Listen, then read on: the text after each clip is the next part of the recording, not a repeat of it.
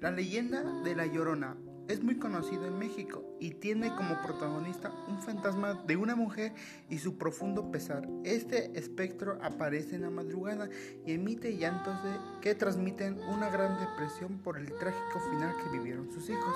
Esta mujer no descansa en el mundo de los muertos por el lamento que siente al haber asesinado ella misma a sus hijos. Fue un acto de despecho al ser rechazada por su marido. Desde entonces se la puede ver oír vagando y lamentándose cerca de algunos lagos mexicanos. Otra versión de la Llorona dice que en realidad esa mujer es Malinche, la mujer que sirvió de intérprete a Hernán Cortés.